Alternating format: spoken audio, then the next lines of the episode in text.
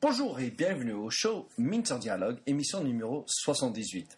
Cet entretien est avec Sophie Hack, directrice marketing chez les Figaro Classifieds et en charge de Choose Your Boss, une nouvelle plateforme qui permet aux entreprises de mettre en lien et de recruter des geeks. L'objectif est de créer un environnement qui est plus favorable mieux adapté à l'état d'esprit du geek, du programmeur et des spécialistes de systèmes d'information. C'est une initiative que je trouve intéressante, au moins philosophiquement à voir comment les entreprises aiment quand les demandeurs d'emploi peuvent choisir leur propre chef. Sans doute un bel enjeu. Bonne écoute.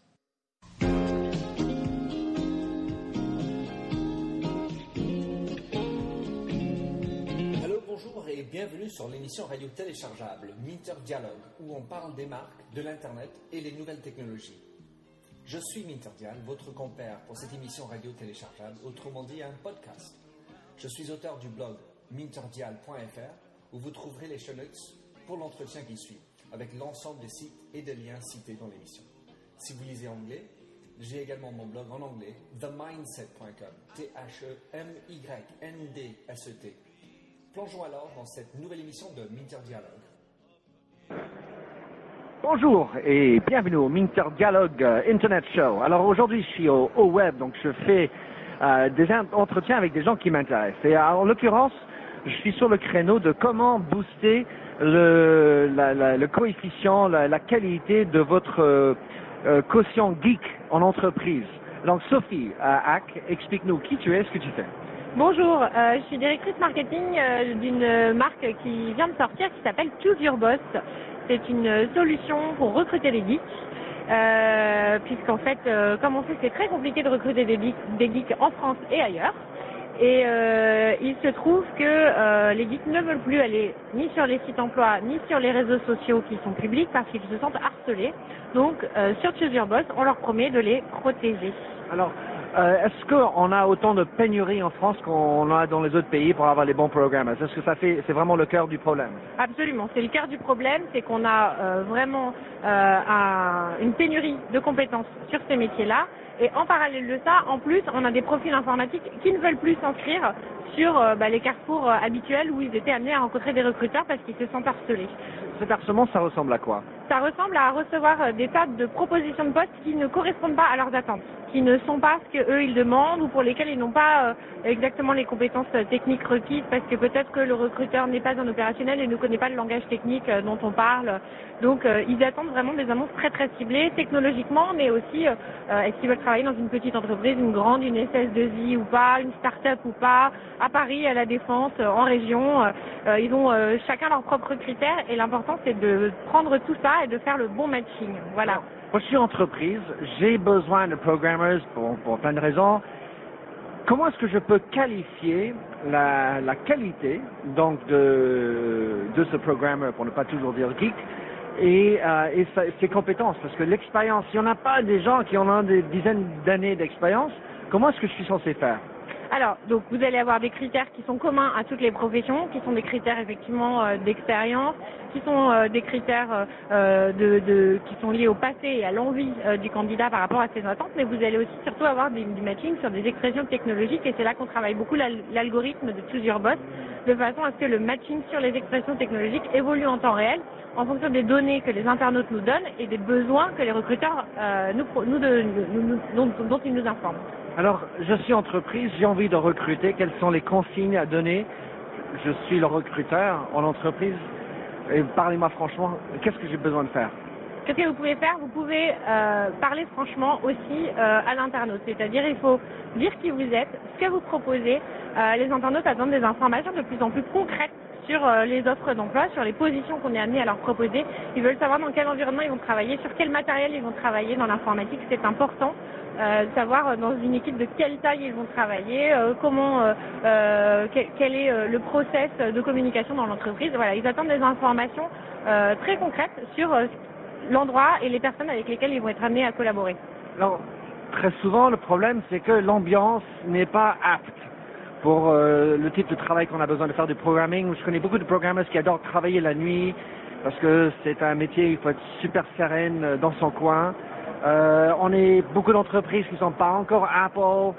Euh, ou jusqu'où est-ce qu'il faut aller pour accommoder arriver à tirer durablement des bons programmers eh bien, il faut, euh, en fait, euh, comme je disais, euh, un maximum de transparence parce que si on arrive à les attirer sur un malentendu, de toute façon, ils ne resteront pas et c'est une déception garantie. Et de toute façon, un recrutement raté, ça coûte très cher. Un recrutement réussi, ça peut coûter plus ou moins cher, mais un recrutement raté, ça coûte toujours très cher, que ce soit en temps ou en argent. Alors, prenons de l'autre côté.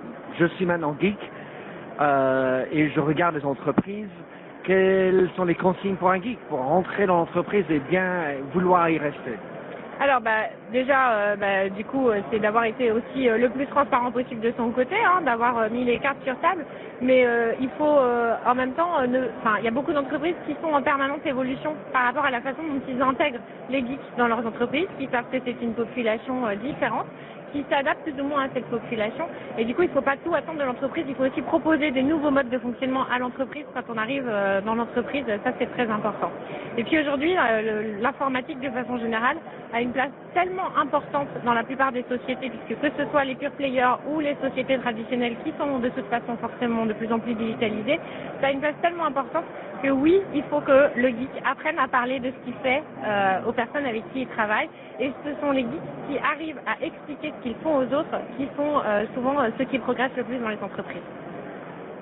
Quels sont les postes les plus demandés? Enfin, pardon, quelles sont les qualités les plus demandées Est-ce que c'est HTML Quelles sont les, les, qualités de programmers qui sont le plus en demande? Alors, il y a beaucoup de langages qui sont demandés. Clairement, en termes de position, ce qui va être le plus demandé, c'est les développeurs. Encore des développeurs, toujours des développeurs. Qui sont, qui sont doués en quel langage? Ça va être euh, du query, du Java, euh, ça va être euh, effectivement du PHP. Des... En fait, aujourd'hui, il y a de telles pénuries qu'on retrouve vraiment une grande diversité de, langages dans, les technologies qui sont, dans les compétences technologiques qui sont recherchées. Alors, quelles sont les, écoles, on va dire fétiches? Parce qu'on va en parler des grandes écoles, on les connaît toutes, euh, enfin à peu près.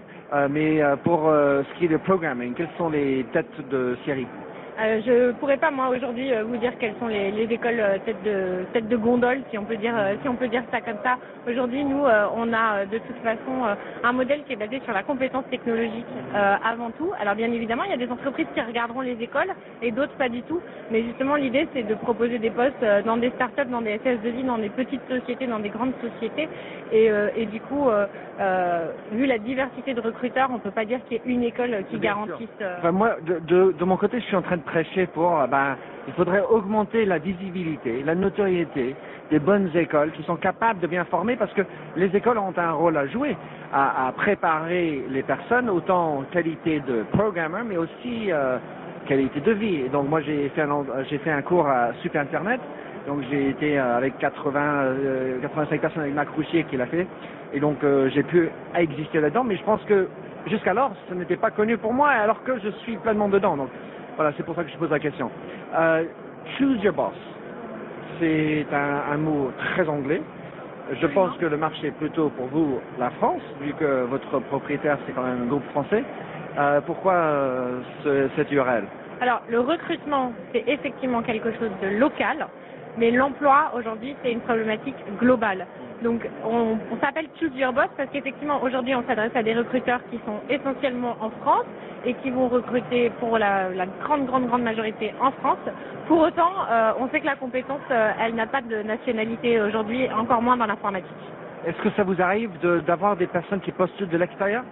Oui, bien sûr, oui, oui, on a déjà, alors je, n'ai pas là les, statistiques euh, euh, à ce moment précis, mais bien évidemment, sur les milliers d'inscrits qu'on a, on a euh, une proportion d'inscrits à l'étranger, bien évidemment. Vous les avez aidés à, s'intégrer ou il faut avoir juste un passeport européen et bon, c'est à eux de se démêler pour le reste? Alors nous, notre rôle s'arrête à la mise en relation entre le recruteur et le candidat.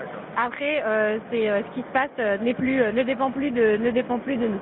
Alors combien la langue parlée du geek est important. Ah bah c'est euh, l'expression, vous savez, euh, aujourd'hui euh, on sait que dans le monde moderne, 70% de la communication passe par la présentation. Et bien évidemment le mode d'expression du geek a sa place et on va pas dire que c'est aussi important que dans d'autres professions, dans d'autres professions puisqu'on connaît la proéminence de la compétence technologique. Mais euh, il est évident que, comme je vous disais tout à l'heure, un geek qui sait euh, faire passer des messages, qui sait expliquer ses difficultés, qui sait expliquer par avance euh, pourquoi un projet fait telle ou telle durée, il aura tout de suite beaucoup plus d'adhésion au sein d'une entreprise que quelqu'un qui ne prendra pas la peine de faire ce travail d'expression. En fait, derrière ma question, c'était pas celle-là, c'était plutôt est-ce que l'anglais est important? Ah oui, bien sûr. Bah alors là, pour le coup, avec les langages technologiques, euh, euh, c'est presque une question euh, d'arrière-garde, si je peux me permettre. Je comprends. Je demande choose your boss, et c'est pour ça que j'enfile derrière ça, parce qu'en fait, toute la programmation, évidemment, est, en langue anglaise. Et alors, quand bien même le programmeur, il parle anglais, parfois, il est face à des gens qui ne le sont pas. Et d'où ma question, enfin, mes questions, je cherche sa qualité. Je veux qualifier, il est bon ou pas, j'en sais rien, moi, parce que j'ai jamais fait de programming. Je suis pas capable de juger sa qualité de programming. Deux, il faut savoir juger sa qualité d'écriture. L'expression étant une chose, mais l'écriture, est-ce qu'il est, est-ce qu'il est rigoureux? Parce que le, écrire le programming comme ça, c'est tout un autre art. Et enfin, il y a la culture. Est-ce que j'ai un moyen qui va tenir? Comment garder, motiver des geeks en entreprise? Ce qui se passe tout d'abord, juste pour répondre sur la, complexité euh, d'expliquer, euh, en fait, les technologies sont de plus en plus complexes. En revanche, si on prend l'exemple d'Internet, sur Internet, l'expérience internaute, elle, elle doit être de plus en plus simple. Donc, euh, aller de technologies de plus en plus complexes pour proposer une expérience de plus en plus simple, euh, c'est quelque chose, bien évidemment, que le geek doit intégrer dans sa façon de présenter les choses. Et l'anglais, pour cela, aide beaucoup, beaucoup plus qu'une langue comme le français. Euh, on va dire que l'anglais est plus straight to the point que, que le français, et pour le coup, l'anglais peut être réellement une arme. Alors, la deuxième question, c'était, excusez-moi. Euh, comment est-ce qu'on peut le maintenir, le garder, conserver, motiver Ah oui, alors, euh, alors là, du coup, euh, il y a autant de façons de faire que, que l'entreprise, mais ce qui est sûr, c'est qu'aujourd'hui, il y a même des SS2I qui ont des très très bonnes réputations, qui sont élus Great Place to Work chaque année, que ce soit en France ou à l'international. et là, une fois de plus, on fait aussi, nous, des études sur le marché des cadres, notamment. Et oui, les cadres s'intéressent aussi à l'ambiance au travail, au cadre de travail, à la localisation, le télétravail. En fait, c'est tout ce qui va concerner l'équilibre vie perso, vie professionnelle qui euh, aujourd'hui va être de plus en plus important dans la fidélisation euh, de, l'informaticien. Et, et, pour moi, enfin, ça, c'est typiquement quelque chose que tout le monde devrait s'intéresser là-dessus, mais c'est vrai que c'est une population qui est encore plus aiguisée là-dessus parce que bah, on peut travailler digitalement. Alors je vais une dernière euh, partie, Sophie, de, de ma, mon interrogation, mon, mon, entretien, c'est sur la transparence. Euh, il y a, euh, on dit que, et puis il y a en fait. Donc le, le de facto par rapport à le dit, je pense qu'il y a pas mal de décalage. D'où l'intérêt d'un site comme Glassdoor qui va permettre aux employés, comme meilleurs employés, de, aux employés présents et, et passés, de s'exprimer sur euh, comment était mon chef, comment était l'entreprise, comment je l'ai vécu. Bon, bien sûr, il y a des gens qui sont réfractaires, pas contents, qui racontent leur vie. Euh, il y a aussi la transparence sur les salaires, puisqu'il y a pénurie de programmers, il y a encore plus de pénurie de bons programmers, et aux États-Unis, ça coûte drôlement cher, parce qu'il y a la concurrence comme Google, Facebook et tout le reste qui vont chercher les meilleurs. Comment faire par rapport à ça? Alors, vous avez raison, c'est un point euh, très important. Alors, c'est logique de dire que c'est important. Simplement, nous, ce qu'on voit dans les études, c'est que jusqu'à il y a 2-3 ans, on disait la première chose, c'est l'intérêt du travail, puis le salaire. Ça fait 2-3 ans qu'on dit, OK, la première raison de changer de job, le salaire. Donc aujourd'hui, c'est quelque chose qu'on affirme beaucoup plus sur lequel on est beaucoup moins euh, complexé euh, qu'auparavant. Il y a moins de tabous. Et pourtant, en France, on a encore beaucoup de retard puisque, euh, en proportion, le nombre d'offres sur lesquelles on a le salaire reste un pourcentage très peu élevé. Très peu élevé. Donc nous, on fait beaucoup de pédagogie auprès des recruteurs pour communiquer là-dessus. de toute façon, tôt ou tard, il y aura le rideau se lève et, on, gagne du temps de part et d'autre quand on est transparent sur ce sujet-là dès le départ, effectivement aujourd'hui c'est un critère affirmé. Bah, de toute façon, je me dis moi qu'avec Glassdoor, meilleures entreprises, va y avoir un, pas simplement une fourchette, une échelle, mais les salaires des gens, des réels gens, enfin toujours en, c'est qu'est-ce que, euh, comment on dit ça? C'est quelque j'ai dit, j'ai dit que je peux pas être déclaratif. Merci Sophie. Mais euh, ça va arriver. Donc il faudrait que les entreprises euh, se rattrapent sur la réalité. Oui, alors avec quand même euh, la limite euh, qui est euh, bien évidemment euh, les politiques de rémunération dans les entreprises.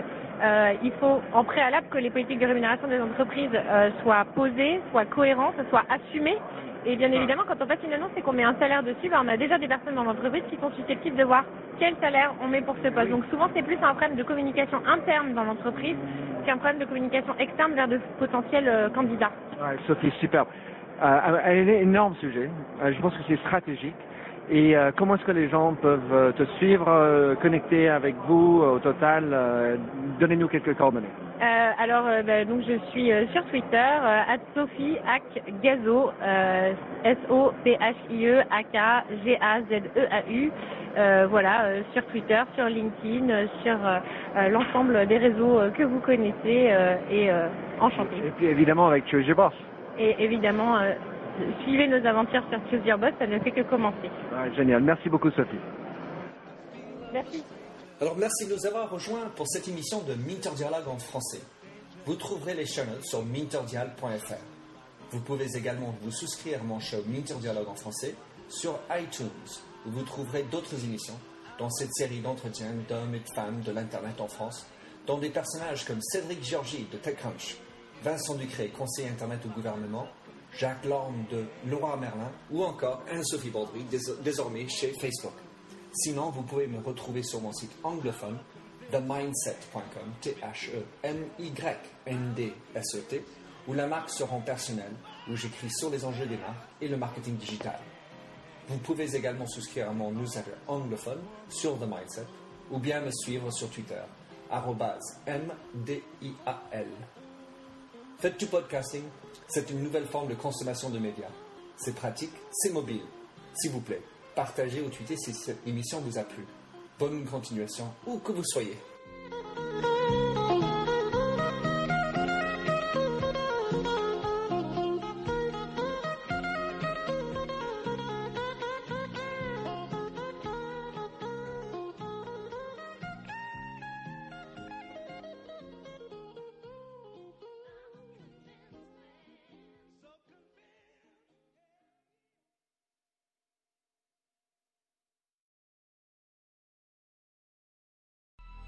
Coming up on 5 Minute News, I'm Anthony Davis. You might think it's partisan because maybe it's critical of one side or the other, but it's not. It's just the truth. And I think that's also something that's kind of unusual for Americans listening to the radio or to podcasts because the news landscape in the States has been so partisan for so many decades. So, five minute news is verified, truthful, independent, unbiased, and essential world news daily.